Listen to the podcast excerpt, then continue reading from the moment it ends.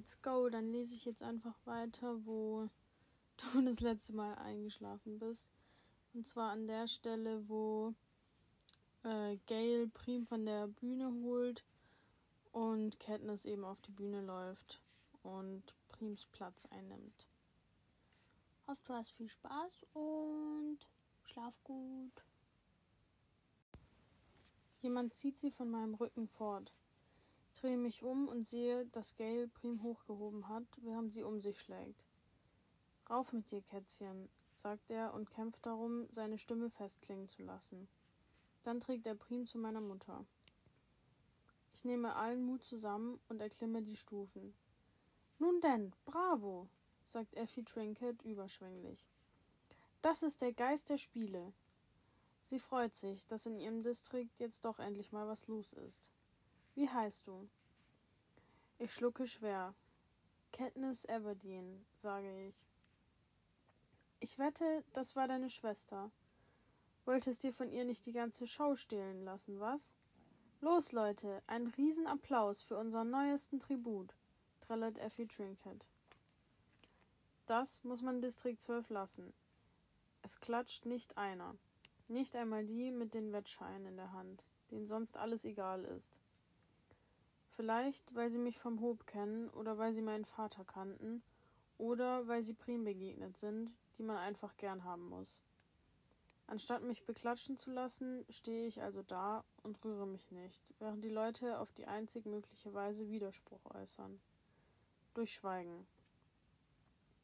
Was so viel heißt wie wir sind nicht einverstanden, wir billigen es nicht.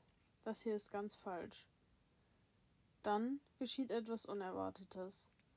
Zumindest habe ich es nicht erwartet, denn bisher hätte ich nie gedacht, dass ich für Distrikt 12 irgendeine Bedeutung hätte.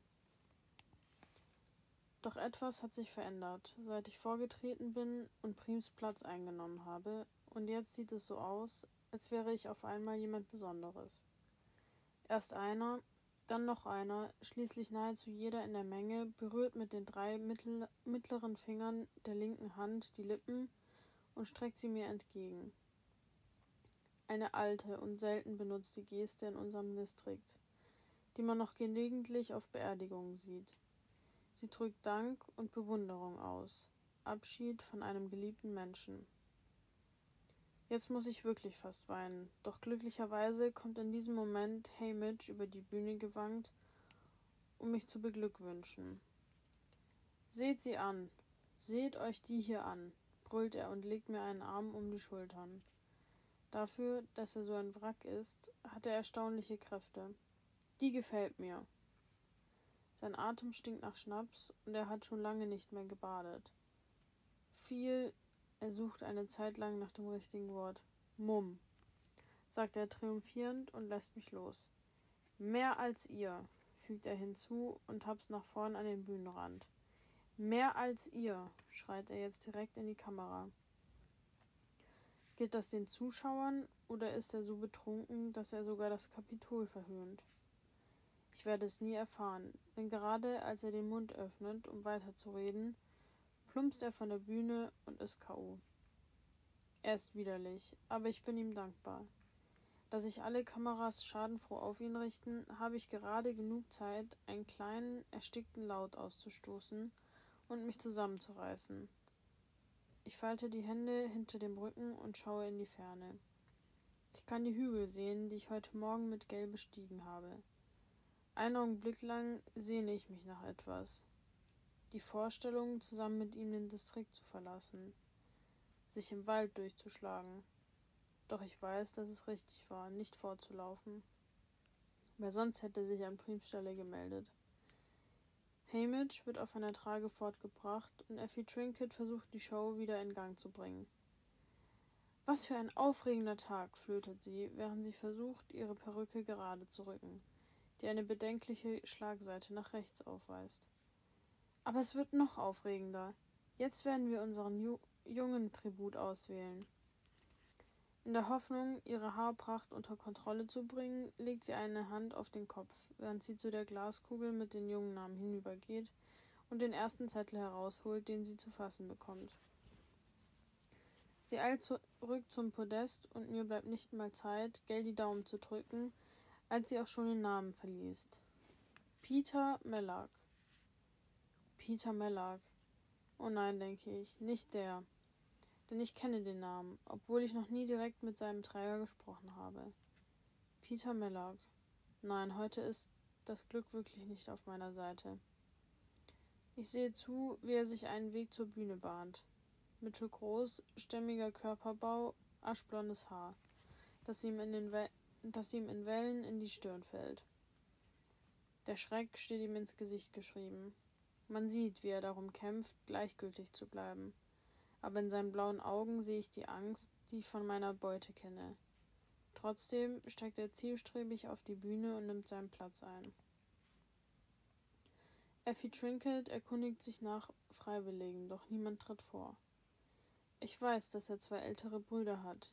Ich habe sie in der Bäckerei gesehen. Aber der eine ist inzwischen wahrscheinlich zu alt, um sich freiwillig zu melden. Und der andere will nicht. Das ist der Normalfall.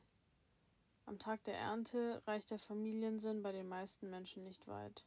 Was ich getan habe, war radikal. Wie jedes Jahr an dieser Stelle kommt der Bürgermeister seiner Pflicht nach und liest den langen, öden Hochverratsvertrag vor. Aber ich höre überhaupt nicht hin. Wieso er, denke ich. Dann versuche ich mir einzureden, dass es egal ist.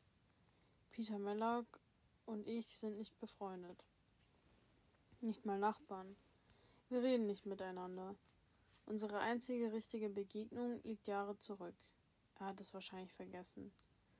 Aber ich nicht, und ich weiß, dass ich es nie vergessen werde. Es war in der schlimmsten Zeit.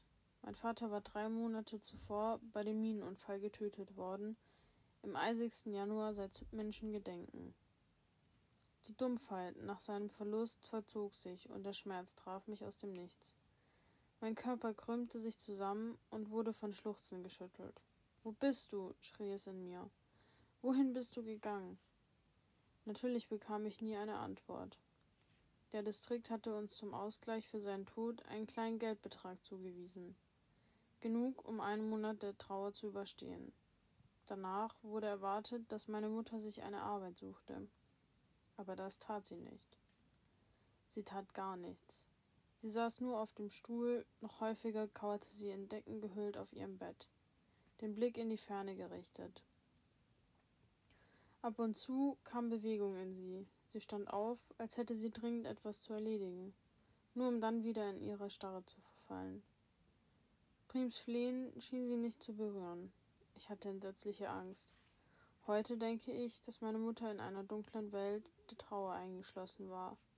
Aber damals wusste ich nur, dass ich nicht nur einen Vater verloren hatte, sondern auch eine Mutter. Mit elf Jahren, Prima, Prim war sieben, übernahm ich die Rolle des Familienoberhaupts. Ich hatte keine Wahl. Ich kaufte unser Essen auf dem Markt, kochte es, so gut ich konnte, und achtete darauf, dass Prim und ich einigermaßen anständig aussahen. Wenn bekannt geworden wäre, dass meine Mutter sich nicht mehr um uns kümmern konnte, dann hätte der Distrikt uns ihr weggenommen und ins Gemeindeheim gesteckt. Ich kannte den Anblick dieser Heimkinder aus der Schule. Die Traurigkeit, die Male, die wütenden Hände auf ihren Gesichtern hinterlassen hatten, die Hoffnungslosigkeit, die ihre Schultern beugte. Davor musste ich Prim unbedingt bewahren. Die süße kleine Prim, die weinte, wenn ich weinte, noch ehe sie wusste warum, die meiner Mutter das Haar bürstete und flocht, bevor wir zur Schule aufbrachen, die noch immer jeden Abend den Rasierspiegel meines Vaters polierte, weil er den Kohlenstaub gehasst hatte, der sich auf alles im Saum legte. Im Gemeindeheim würde man sie zerquetschen, wie eine Wanze. Deshalb verheimlichte ich unsere elende Lage. Doch das Geld wurde knapp und langsam, aber sicher verhungerten wir. Man kann es nicht anders sagen. Wenn ich nur bis Mai durchhalten würde, redete ich mir ein. Nur bis zum 8. Mai. Dem Tag, an dem ich zwölf wurde, dann könnte ich mich für die Tessera-Steine eintragen und das wertvolle Getreide und Öl bekommen, um uns zu ernähren. Nur, dass es bis dahin noch einige Wochen waren. Bis dahin konnten wir auch schon tot sein. Hungertod ist kein ungewöhnliches Schicksal in Distrikt 12. Wer hätte die Opfer nicht gesehen? Ältere Leute, die nicht arbeiten können. Kinder aus Familien mit zu vielen hungrigen Mäulern. Verletzte aus den Minen. Sie streifen durch die Straßen. Und eines Tages sieht man sie reglos an einer Wand sitzen oder auf der Weide liegen. Man hört das Wehklagen.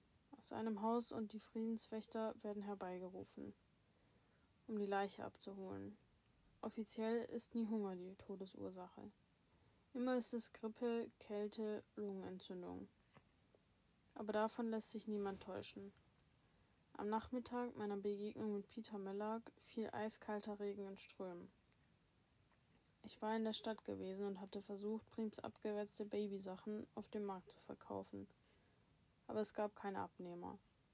Obwohl ich mit meinem Vater schon ein paar Mal auf dem Hof gewesen war, traute ich mich nicht allein in diesen rauen, düsteren Ort.